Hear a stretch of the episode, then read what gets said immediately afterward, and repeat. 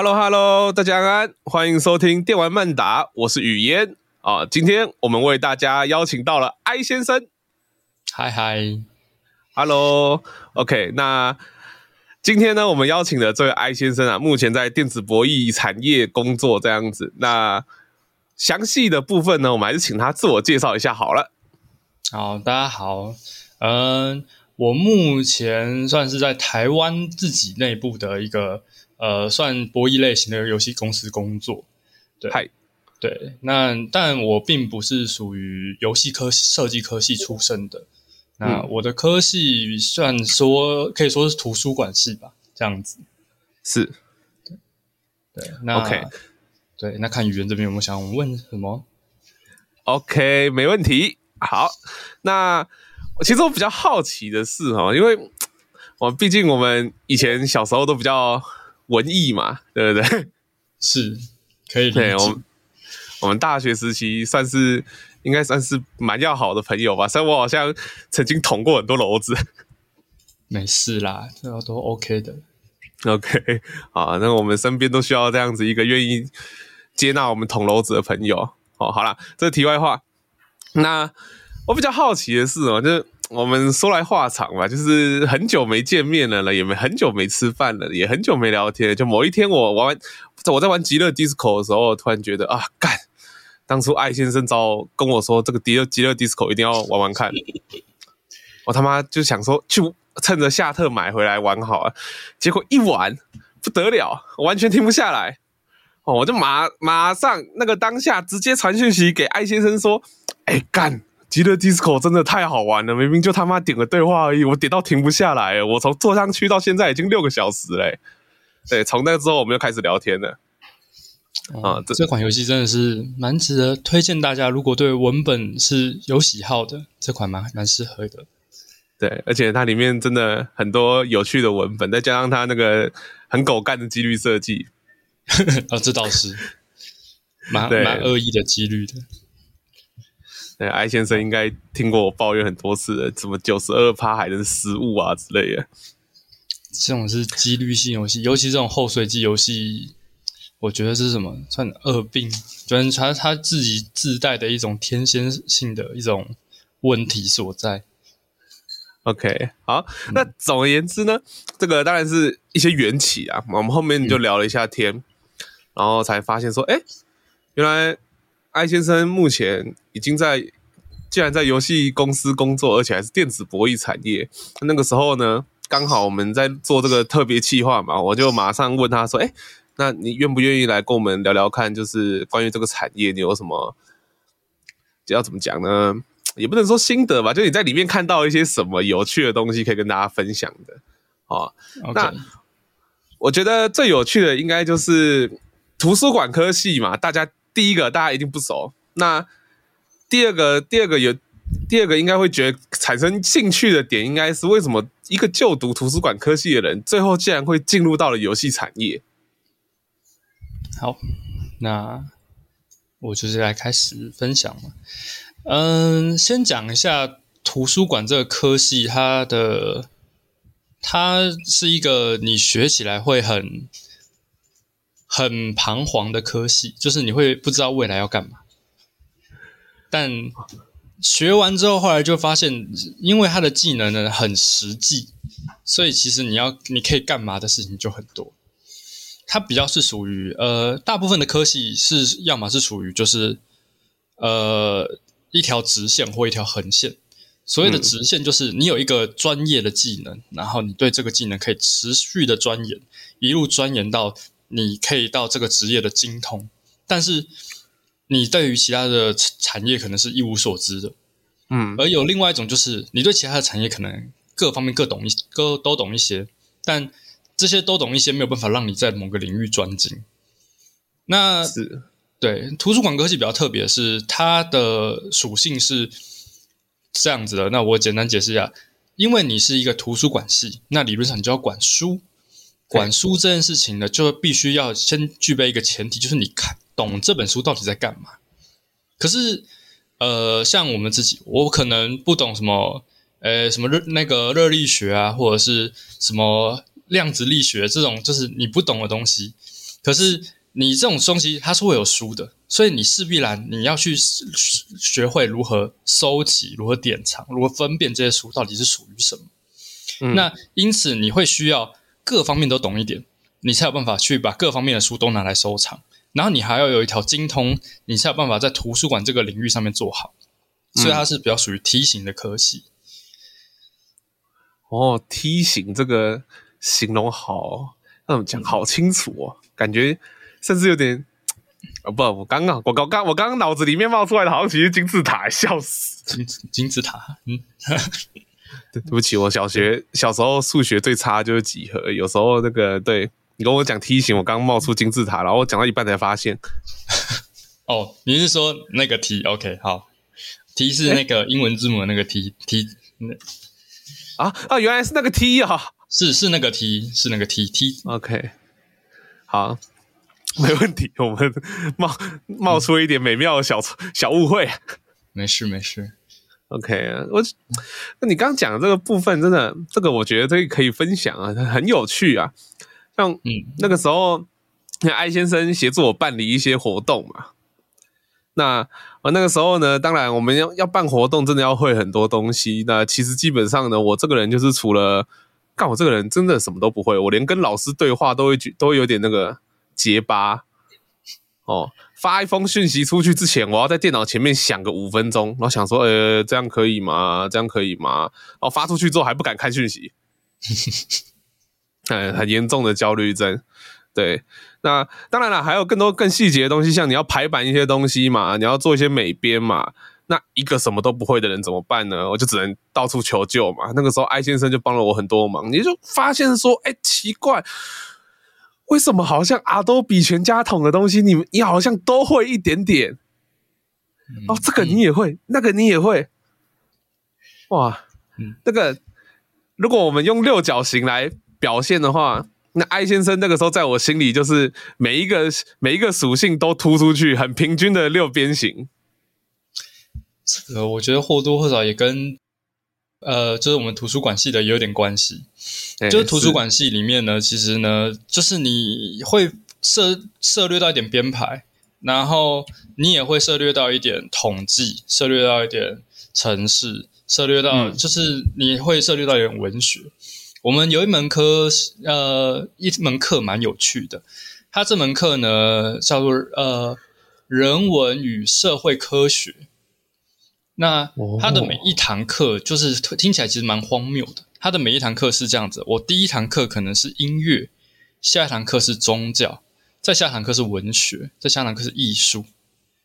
但这些都是就是一个一门大概二三学分的课里面。就是每一堂课就上一个完全不同的领域，所以你每一次你大概就会或多或少的知道一下这个领域到底在怎么看事情，以及这个领域的人 care 什么。那间接的你就会有一点门路，知道怎么学这个领域的事情。嗯，还有啦，我觉得这个东西大概就跟我们的文学概论一样荒谬啊。嗯，哦。对，就是每每一堂每一堂课就，哎，你今天在谈中国，然后现在啊，下一个谈到欧洲，然后今天又又谈到俄罗斯，一下形式主义，一下什么主义，然后一下陌生化都没的，然后就是，嗯、我我不我不晓得这个跟你那一堂人文与呃人人文的课程有有没有异曲同工之妙，但就是一堂课一整堂课上完之后，感觉自己好像什么都没学到，但又好像学到了什么。啊、嗯，或多或少，对，因为我也没上过你的课，所以我也不确定。OK，好，反正啊，嗯，那所以你是因为 你是因为有这样子的一个底子，所以后面才会去进入游戏游戏产业吗？我会进这个产业比较，其实跟我的社团比较有关系。嗯，我自己是在一个游戏开发类型的社团，是，对。那啊、呃，当然啦，就是我跟语言自己也有在另外一个社团，比较文学性质的。那另外一个则就是这个游戏开发性质的社团。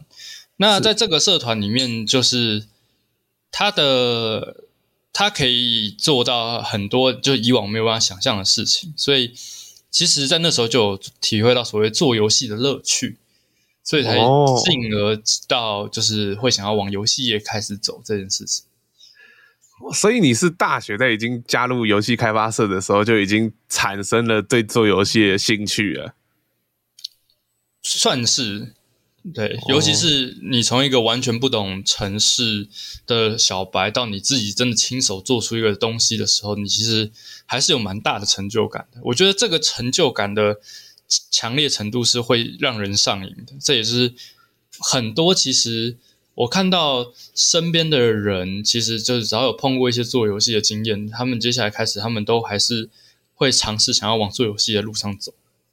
OK，所以。这不知道不知道怎么说，因为我哎、欸，我不晓得你前前面，因为我记得你有稍微听过我们这一期特别节目的访谈嘛，嗯，对，那我不晓得你有没有听到其他人的，反正对我就是我们就是刚好访谈到一个他，我其实没有问到他做游戏有没有成就感啊，嗯，但很明显的是他后面做游戏去参赛就已经做到，你知道吗？开始怀疑人生这样子。啊，我参赛又是完全不同的一件事情。我觉得这对，嗯，这就好像我们写写作品出去，然后写作品很开心，写完一个作品也很开心。嗯，投出去就是另外一回事了。嘿，就是投稿前你都很快乐的写，你觉得就是这一篇写，然后当你写到某个你觉得很令你振奋的章节的时候，你一定也是特别。特别在那个比较激动的情绪里面把它完成，可是是一到投稿之后，接下来就是呃，他们可能看得懂，可能看不懂，反正他们开始对你的作品品头论足的时候呢，基本上呢，心里多半呢，如果讲的不是好话，多多半都不是很开心。没有，但这个时候要往好处想，至少还走得到品头论足的部分啊，这这也是啦，对，OK，好啦。嗯，对，那关于游戏开发研究社这个经验呐、啊，嗯，所以它其实给你最大的帮助就是启发你未来想去做这件事情而已嘛。它其实，呃，我先讲一下我自己会想做游戏，其实有这个社团算是一个结论，但中间其实比较有个原始的起源，其实是。呃，我以前是比较向往写小说的。嗯，那我在高中升大学的时候，我投其实投那个学校的时候，我其实基本上我都是投文学系。但是问题是呢，我的作文很烂，所以呢，我其实是我没有办法上到相对好的文学文学系，所以我最后才算是缘分嘛，然后我们才进到了。图书馆系这样子，OK，对。那进入游戏设计系，呃，进入游戏开发这个领域，其实是我，嗯，这样讲有点可能有点不礼貌，但是我个人在呃台湾市场的呃，我尤其是小说轻小说的领域，我觉得是有点悲观的。Okay, 那我找不到一个相对好的处理方式的时候，我后来发现游戏这个媒材它。游戏被称为第九艺术嘛，那它这个美材其实有很多的呃艺术的呈现方式。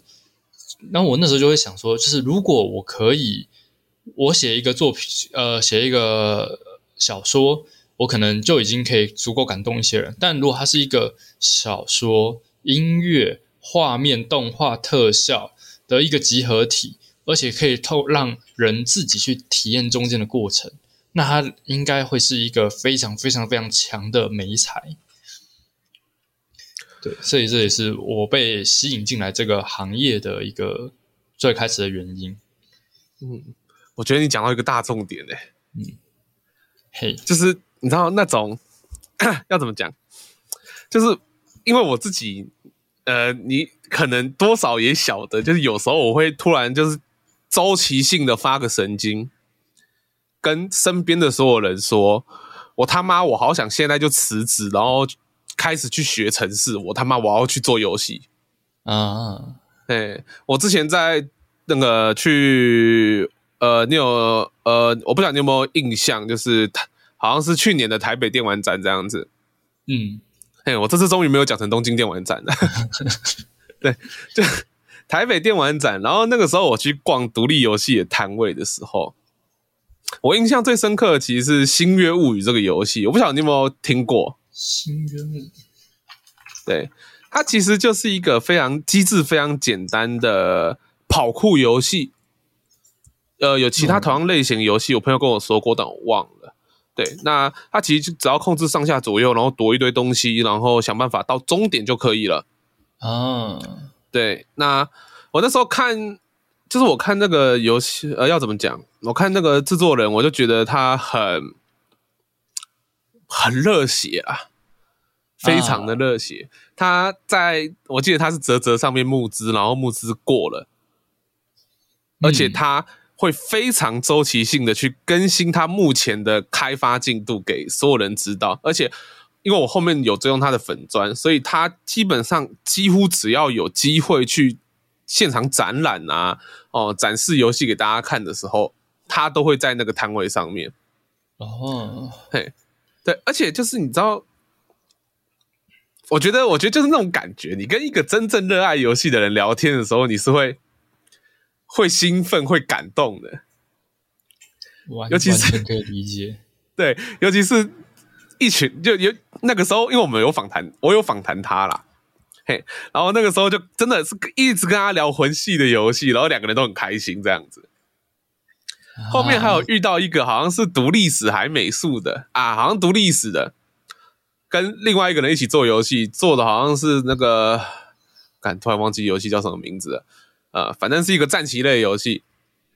那、嗯、那个家，那个也不是那个家伙，那个制作人也是说，哦，他就是没有半点基础，嘿，然后他就从最开始慢慢学，嘿，然后就顶多美术外包而已，然后慢慢的学，学会了这些东西。那个时候我的结论真的是啊，敢，看到这些人，我也好想学做游戏。可以啊，学啊。不，拜托不要这么肯定，你这样害我好害怕啊！没事啦，学了再怎么保底也是一个技能。是啦，这大不了我就像那个最终指令的作者嘛，我们开始每天 PPT 不是 PPT，PTT 上面哦，开始哎，我今天打了多少？我今天写了什么？我今天学会了什么？那个也很厉害啊！我我必须说，就是在台湾做游戏的，就是。做，尤其是做独立游戏的，都是勇者，真的。所以这些勇者，基本上你做出来，就是只要有个成品，无论这个成品可能再不尽人意，他都，他都已经非常值得赞赏。对，那个他是，就是光是你做这件事情的行为本身，然后不管你的作品到底是不是真的哦，就算。就算不是那种三 A 大作等级，但大家会考量到你哦，可能是小一个人啊、小作坊啊等等的，然后就就会感受到那种你想要呈现一个东西给别人的认真还有热情这样子。嗯，没错，对。但现在又话又说回来了，那我们就要可以讨论下一个很有趣的问题。嘿，嘿，那为什么你最后进入的是博弈产业呢？那另外一部分是你在博弈产业里面，就是就依你所见，你有没有觉得跟一般游戏产业比较有趣的差异？嗯，我先说一件事情，就是我是一毕业之后就到了呃我现在在的这家公司，嗯，呃，算是几乎是一毕业了。那所以，我并没有真的经历到所谓的就是一般游戏产业，所以我没有很保证我的理解正不正确。我所有的对于游戏产业的理解，都还还停留在我在大学时期去各个可能像你一样去各各种游戏展览里面认识到的人、访谈到的人，然后以及就是有有一些互动的一些相关的同侪。就我对业界的了解，主要来自于他们。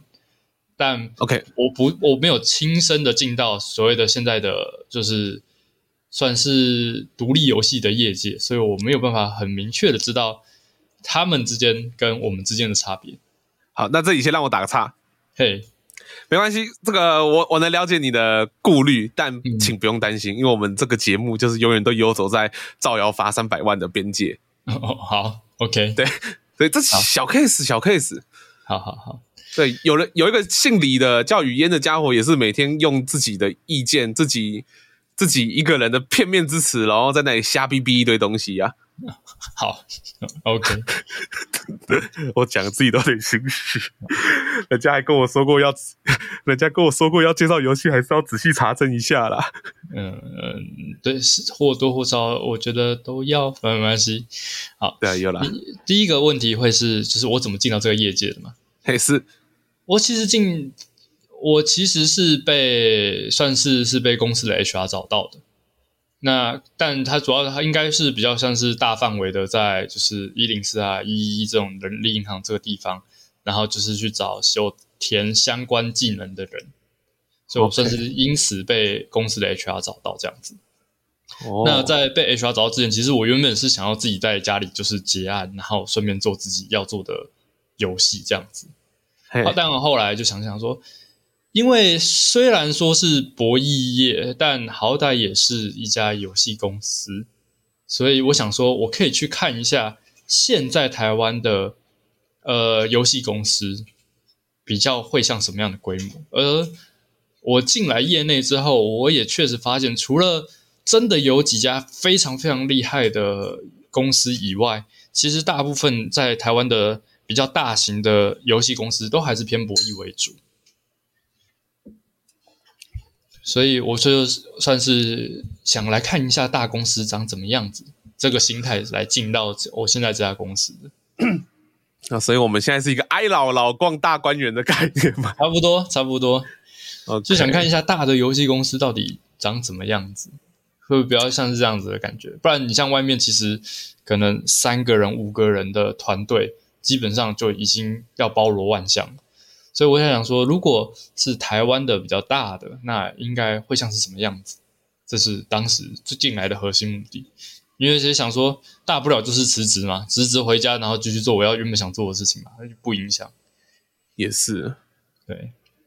那所以你在进这个要怎么讲大观园的时候呢？就是也就是我们所谓的比较大型的公司，你有看到什么？可以说的，然后你觉得有趣的东西吗？进公司之前吗？呃，进公司之后。进公司之后，我来想想看哦。进公司之后，首先是我觉得，就是其实，呃，公司公司里面的大公司这件事情，应该是真的比较赚钱。至少以我以前对我们游戏业的理解来说。他们比较赚得到钱，那因为呃博弈业嘛，博弈业其实它的本身性质就会更像是玩家是靠着对于可能是原本游戏的认知来进到这个玩游戏的领域，所以他们没有什么学习的成本，他只是把你这边当做一个中继的平台，因此你其实在呃你其实在做的过程中，你是相对容易做到变现的，嗯。那相对容易变现，那我们赚的钱就相对多，赚的相钱相对多，那福利就相对好。所以其实，呃，你会处在一个既没有那么血汗，因为你自己做独立游戏，很多人都是就是真的是爆肝爆到那个天荒地老，而且拿不到什么钱。但你在这边其实朝九晚五，差不多就这样子，而且你还有很多的个人时间可以做一些自己的事情。是，对，其实。你的生活过得比较有水准，我觉得相比以前我认识的状况. 有水准很多，而且你公司大部分愿意给的福利好像也不少。就我看了几家，包含我们自己或者是我稍微看到其他几家公司给的福利都还不差。当然，给的福利不差不代表不不加班，就是加班这件事情在各个游戏公司应该或多或少都还是有。司空见惯了，对对对，就是，尤其是就是，好像我听到的也大部分也都偏责任制的，就是你没事的时候就没事啊，有事的时候就很痛苦。对，OK，这个确实是因为我昨天才 昨天才听我弟讲过，嗯，要呃该怎么说，就是我们访谈过的阿农啊，汤姆农这个人。嗯嘿，然后他就是好像有一次是他他跟汤姆农，然后还有哎，他两个人去 P J 他家哦，要帮 P J 弄新的机壳。嗯，结果那个时候好像是他们公司去参展吧。结果参展参到一半，出了一些事情，有东西要修正，然后马上就打电话给汤姆农，然后叫汤姆农处理，然后问汤姆农要怎么做这样子。哦，对，就本来一个快乐的换机壳的时光呢，就变成了两个人在换机壳，一个人在莫名其妙的变相加班。这种在游戏业应该都蛮常见的。对啊，就毕竟你刚刚提谈到责任制嘛，我觉得这应该是体现责任制最好的。最好的地方啊，而且你毕竟人家参展嘛，你还不能说哎干、欸、我今天休我今天休假，那我把电话放旁边好啊，哦，就当做我没听到，然后过大概过个五个小时之后再跟大家说啊哦，我刚刚没有看到电话，不好意思呢。嗯，那应该会被杀掉啊。这种哦、呃，你那种就是，除非你的团队里面有其他人愿意救。但不然，基本上面对到问题，基本上全部人都还是要跳出来，马上做事情。对啊，像我们自己也有一些赖群组，然后就是专门来就是紧急问题的重大通知，就是那个赖脚一跳，全部人就要跳起来，然后来赶快看到底发生什么事情。感觉好累哦，这个这种感觉很像那个我们小时候看的那种卡美国卡通啊，那警报一跳出来，大家都要马上开始动工。嘿嘿嘿，差差不多就是这种感觉。嗯，很有画面感。嗯，但我觉得这应该大部分游戏都有，所以我觉得它不是它不是个劣势，因为全部游戏也应该都成这样子。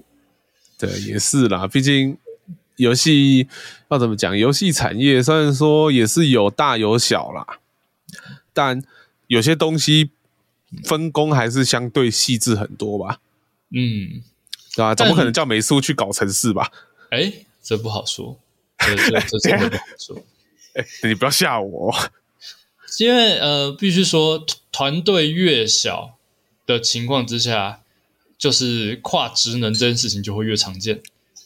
那哦，当然就是有一些公司它的职能是分的比较明确的，可是职能分的越明确，要么就是你的公司人真的好多好多，要不然的话，职能分的这么明确，其实你会变相变成是你的分工会变得很畸形。嗯，我嗯，举个例子好了。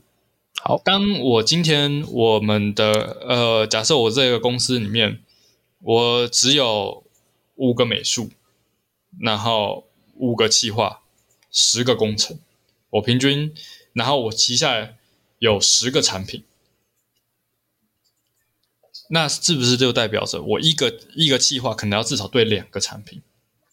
对，那一个美术要对两个产品，然后一个城市对一个工程对一个产品，类似像这样子的状况。嗯，但其中一个工程或美术，或者甚至是企划，这三个人之间，其中一个人哎怀孕了，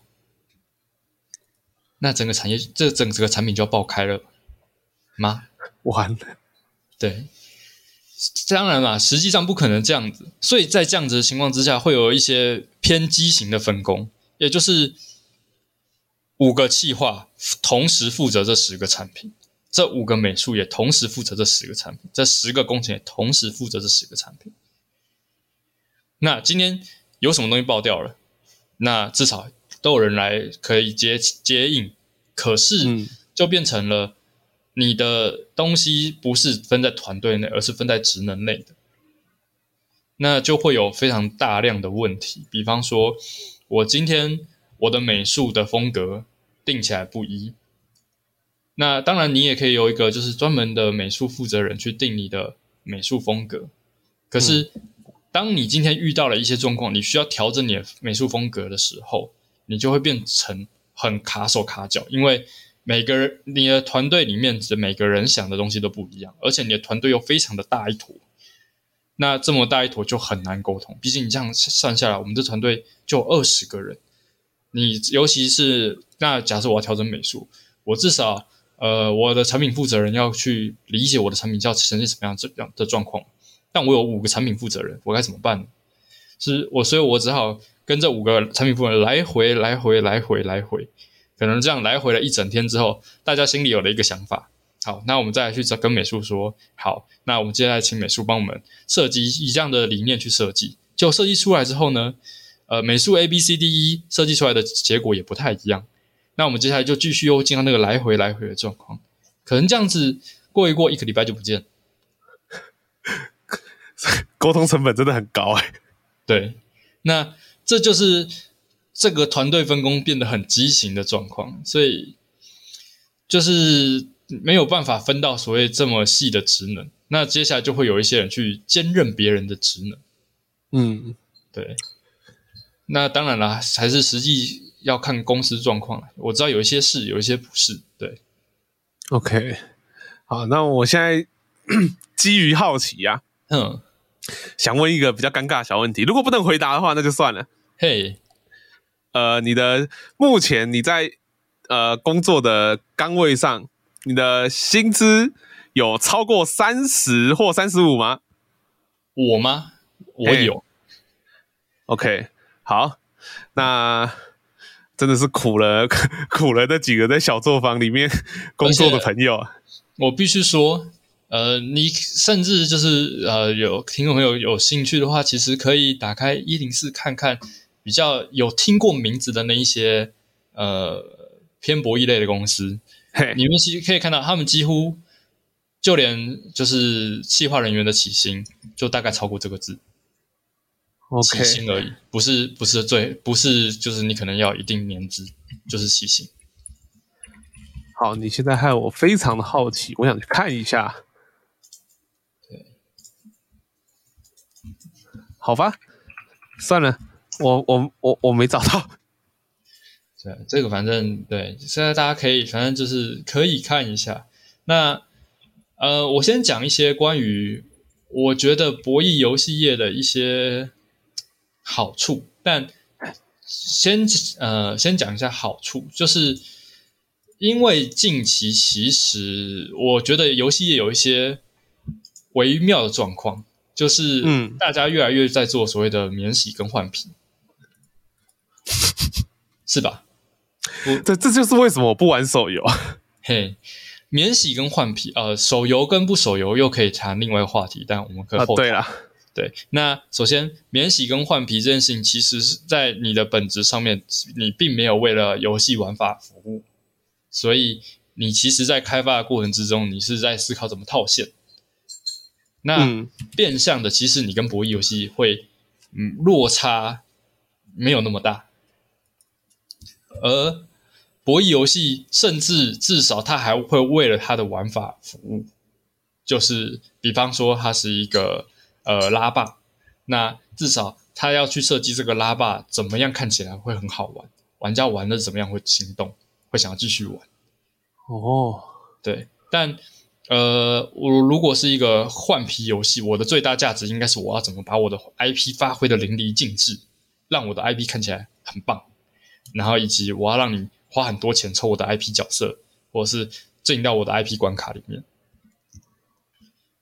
嗯，所以在某种程度上面，其实博弈游戏至少还有针对玩法去钻研这件事情，是比起如果你真的只是在做一些。呃，纯换皮的，当然，如果你有自己在做一些优化，那就另说。可是，如果你是在做一个纯换皮，那种快速换个皮，再上一个新的游戏这样子的话，其实你甚至在游戏的玩法钻研上面，其实是不一定有到真的到博弈游戏公司，嗯、算是五十步笑百步嘛。但是至少还有，我觉得有博弈游戏公司还是会去钻研一下玩法这件事情。对，我觉得这一点也是蛮有趣的。你刚刚提到整个过程，因为我 认真要说，你刚讲完之后，我最先想到的就是呃电那个电视广告嘛，或者是还有那什么 YouTube 广告、Facebook 广告等等的，嗯、有时候就会跳出那种哎什么，我随便举个例子哦，什么金大发娱乐城什么新机台怎样啊，什么捞鱼机有的没的，嘿。嘿，或者什么啊，新城啊，然后什么东西有的没的，然后也是捞鱼机啊，或者怎样，然后反正开什么新机台啊，然后那新机台长怎样啊？对对对对，对你刚刚一讲之后，其实我有想到这就是这些广告，那再配合上你刚刚讲的，就是其实完全能理解那个概念，就是要怎么讲？像 现在很多那种你刚刚你刚刚提到的榨干 IP 的价值嘛，嗯，呃，像这一阵子不是常出现什么，呃，之前是一拳超人手游嘛，嗯，嘿，然后还有什么，反正就是某个动漫的手游这样子，然后火影忍者手游啊，巴拉巴拉的。哎，然后最近连那个比较少人看的那个什么黑色五叶草啊，啊，对，那现在也变手游啦。反正要怎么讲，确实就是有一种，其实这些手游都玩不出个所以然来，永远都长那个样子啊，不外乎就是要你抽卡，然后培养，然后进去打一些打一些。既视感很重的机制的有呃战斗呃既视感很重的战斗机制啊等等的，好像永远都走不过走不出那个圈呐、啊。反而是说像什么我们不带偏见的去看什么米哈游啊之类的，反而会觉得呃中国的怎么讲？中国的在中国那边叫二游啦，就二次元游戏这样子。对，反而那些二游啊，这是。我们不讨论它可能有抄袭的部分，不，对，不然等下被原批围殴，你知道吗？嗯，是对，等下马上就有人跳出来，哎，我原神又怎么你了？哎，OK，好，OK，但对，就是不说原神，至少我玩过崩坏三呐。嗯，崩三，对我就会，我就会觉得当初崩坏三它出的那个时代，它的那种整个战斗机制跟游戏的手感。哦，鬼的嘞！拜托，那时候超喜欢玩的。然后后面看那个《原神》嘛，你看《原神》直接变现象级游戏，然后现在《星穹轨道》更更猛，《星穹轨道》直接把《原神》的营收给拉掉。哦，我我我不得不说，就是他们真的很厉害。就对，尤其就是。就是我觉得世界前几大手游公司里面，米哈游绝对算是占足了分量了。我只能说，就就是我们这些公司呢，都或多或少都会有一些数据网站，我们可以看。那这些数据网站上面，我们就会看到一些啊，大家大家的状况怎么样，有人数啊、营收啊，就是玩家的玩的多久啊这种事情，我们或多或少会有一些资讯。那其中就可以看到，就是。呃，像米哈游的原神就是强到到，我记得我在某个分类网站上面有看到，它自成一类，专门有一个专属于它的分类这样子。然后它在那，然后它在分，就算是全分类开起来，它也是，它也是就是基本上没有对手。嗯，有啦，现在有了啦，现在有啊，他自己啊。对，又是他自己，真的很好笑。那时候看看到新闻的时候，想说：“哎，奇怪，怎么会有人可以打败原神？”看一下啊，靠背哦。对，没错，就是只有我自己才能打败我自己。对，这真的是啊，所以我真的觉得，就是你刚刚讲的，我会非常有心得，因为我爸以前其实也会玩那个像星辰的游的游戏这样子啊。对，那我以前小时候当然有手贱，想说，哎，我爸又在玩什么，然后我也去玩玩看。就是要怎么讲？我记得那应该最简单的吧，就是要什么最基础的机台，然后像有那种西部风格的啦。嗯，哦，对啊，你就会那个美术啊、音乐啊、音效啊等等的全部夹杂在一起的时候，你就会觉得哦，蛮有趣的。然后你又换再换一个机台，哎，三国风格的机台，哇，那个全部美术又在焕然一新，然后那个。连线的那个感觉啊，那个音效又全部都换一个，嗯，哦，甚至还会出现不同的东西，这样子就就会觉得，哦，每个机台都是每个新的东西。其实不得不说，就是团队通常都会蛮愿意花很大量的时间去钻研它的，像是你所说的机台的玩法这件事情，让机台玩起来是好玩的这件事情是。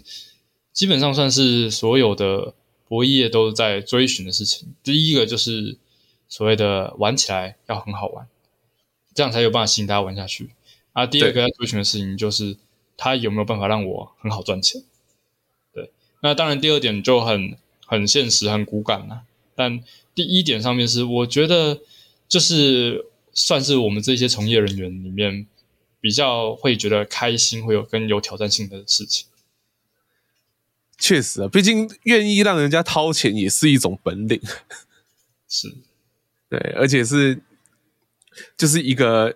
就讲讲句实在话，拉霸就是一个这样子的东西，但可以做出这么多不同的不同的台子，然后还甚至会让人玩一玩，去有一种迷信，去说：“哎，干我这个这个台子好像比较好揍给之类的。”嗯，对，这这全全部的东西都会让我觉得很有趣啊。因为小时候小时候我爸也跟我说过类似的话，他就他就他就说不要乱动哦，这个台子很好中哦，哦，你到时候把它跳掉，别人占走了，你小心一点哦。哦，说好了好了，我就看一下而已没，好奇而已没。哦，然后就看他一直在那里喷，一直在那里喷，就真的蛮有趣的，嗯、是蛮有。我是觉得在一这一个商行业里面的他这件事情是就是是钻研玩法这件事情，我相信是绝大多数如果喜好做游戏的人来说，都是大家想做的事情。当然不一定。你钻研的是你想要做的那个机制，比方说，我想要做的可能是一个空洞骑士，我想做一个类魂，我想做一个银河恶魔恶魔城，我不一定我想要去做这个东西。嗯、可是大实话来讲，就是你大部分，就算我不在博弈业，我也在别人的公司里面工作，所以我大概率，除非这间公司我是身家调查好了，就是我就是这间公司要的，就是要开发，就是我要的东西。所以我要进这家公司，不然你多半你最后还是会在帮别人设计他想要的玩法，而不是你要的玩法。以一个企划的角度来说，对，而且就算企划本人的话，还要受限于股东那些的。是的，对，所以最好的方法就是，如果你真的想做出一个很屌的独立游戏的话，赶快赚一笔钱，然后出来吧。嘿，没错。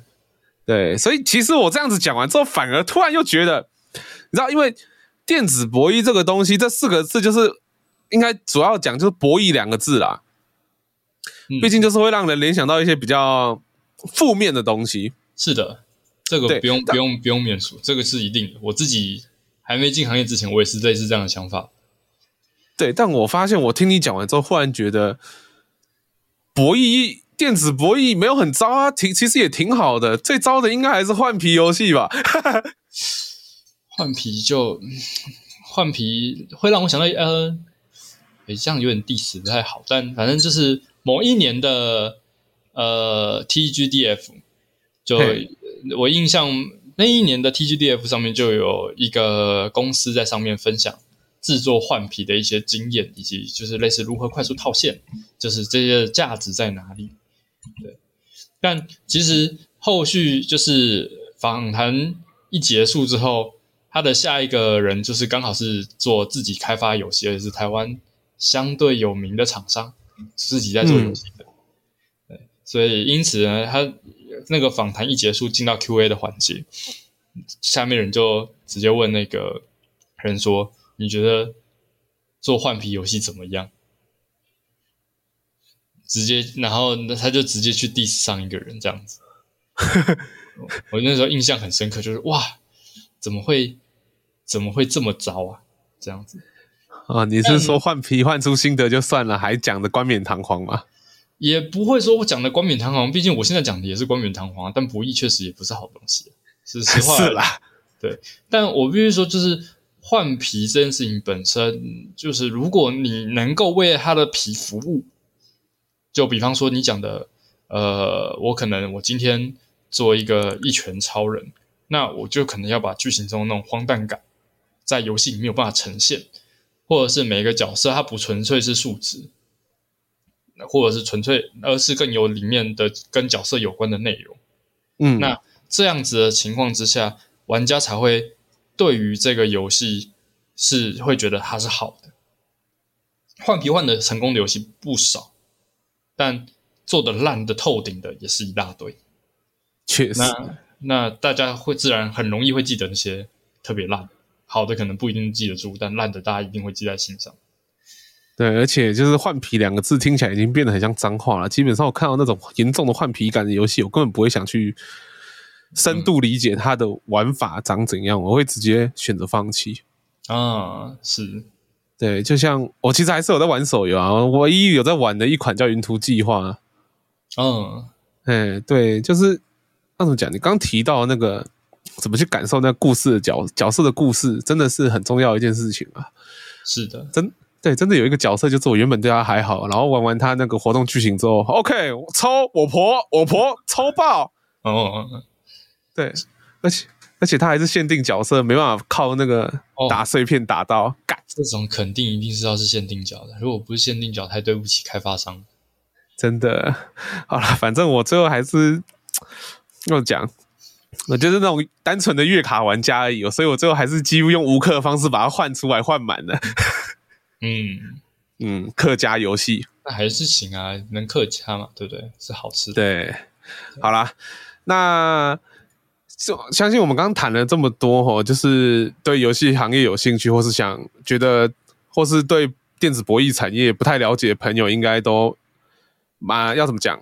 应该都深有感受啊！就像我刚刚也是一个突然觉得人间清醒嘛。嗯，是是，其实我必须说，博弈有博弈的问题点，这点是一定无可厚非的。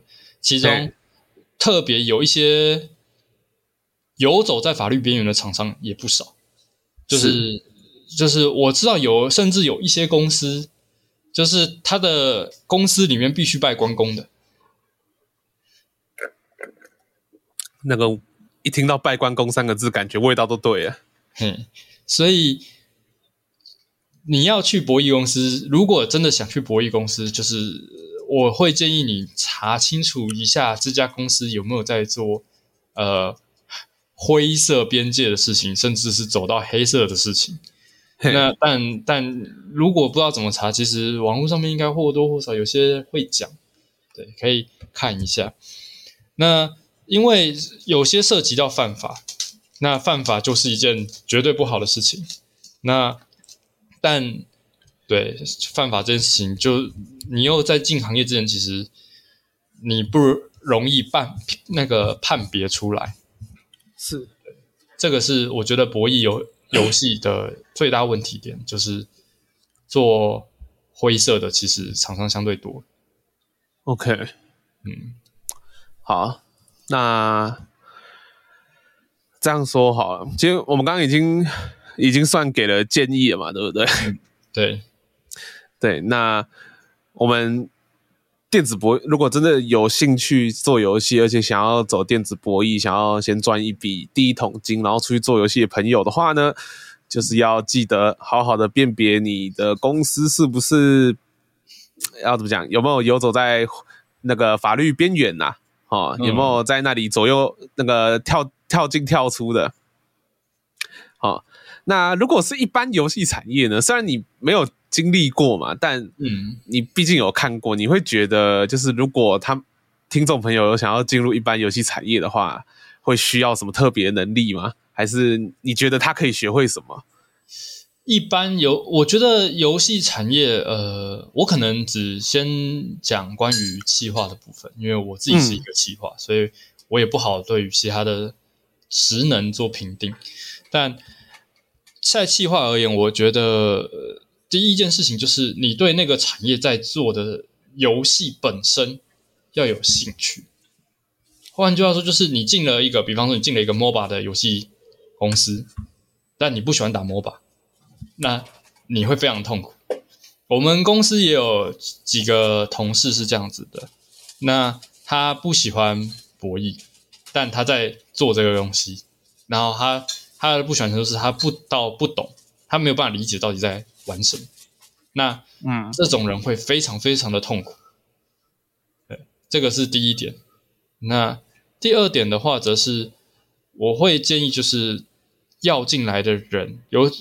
呃，进到当气化这个角度的话，你要理解一件事情，就是气化在分用一个 RPG 的分工模式来说，气化的定位叫做坦克。哦，原来是坦克哦，嘿，就是呃传统呃，制作游戏有三个核心嘛，那一个是城市，一个是企划，一个是美术音效这种偏呈现的。那、嗯、程式的部分就很像战士，他就是好好的把他的每一刀砍出来，那你的东西就会逐渐的被被做起来，你的关卡就可以逐渐的被打过。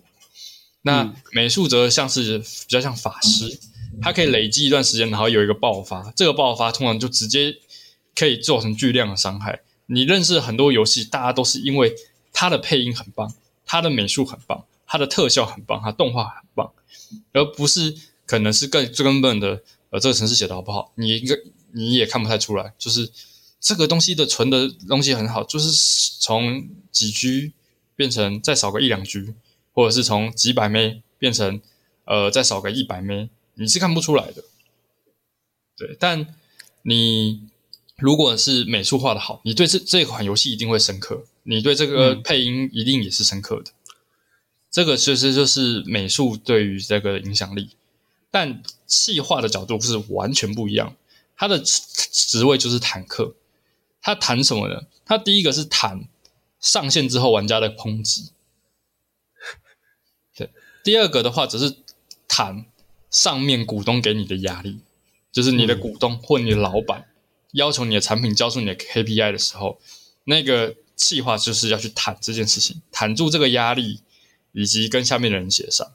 所以你很常会面临到你被两边的人骂，哪两边呢？一边就是老板，一边就是你的你的 partner，就是你的老板给你开了一个，就是呃，我要一个呃，比方说我要一个 Battle Pass 的功能，我要呃，然后下一个版本就好。可是你的工程师跟你说不行，不可能。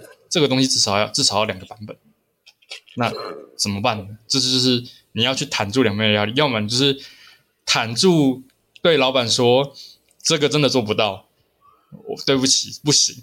那要么就是你去跟工人说抱歉了，可不可以再多加几天班帮忙？对，想办法弄出来。对，OK，这这个所以这个坦克这个职位真的。非常非常贴切啊！对，就就你需要去坦住这些事情。对，而且重点是，这个坦克不只是坦克，你还是在一个有 TK 的游戏里面当坦克。嘿嘿嘿，是没错。OK，所以要怎么讲？我觉得企划本身除了构思能力以外，另外一个部分应该就是整体的沟通能力跟抗压性哈。对。我相信你会问要不要做计划这件事情，就是你理论上你应该是有想法的，没想法的人通常不会问自己说，我是该不该做游戏企划？对，那对你剩下来的就是好好算什么磨练你的心性跟审查你要的公司，对，然后学会怎么跟人沟通，嗯，对，沟通是非常重要的哦，沟通能沟通能力也去。也会影响你的坦度，这这是他这是真的，对，不然沟通能力不好，到时候被 被 TK 到死，嘿嘿，会会哦，我身边有很多同事就是就是被 TK 走的，好惨，对，OK，对，所以我觉得啦，就是如，当然，如果你想尝试看看自己沟通能力够不够。也可以来试试看，对，毕竟这个行业，呃，我不确定，呃，独立游戏或者是一般游戏公司可能并不怎么缺人，但是，呃，博弈业的话，其实通常这几家公司，我看近期应该都有在扩张，所以应该陆陆续续都有在收人。嗯、OK，好啊。那大家如果真的有兴趣的话，记得我们刚刚提醒的东西，慎查，然后呢，培养好自己的心性。OK，啊，学会跟人沟通，好好讲话。好，那好好讲话最好的方法呢，就是讲话之前一定要经过脑子。哦，这个应该，对啊，这个再简单不过，但超级难的。嗯，对，嗯，OK，好啦，那谢谢艾先生今天啊、哦，为我们分享了这些关于博弈产业的。要怎么讲？也不是，也不算内幕，算一些个人的小观察跟一些经验心得这样子。好，那欢迎，谢谢谢谢大家收听今天的电玩漫打特别企划。那我是语嫣，好，我是艾先生。好，我们下一期再见，拜拜，拜拜。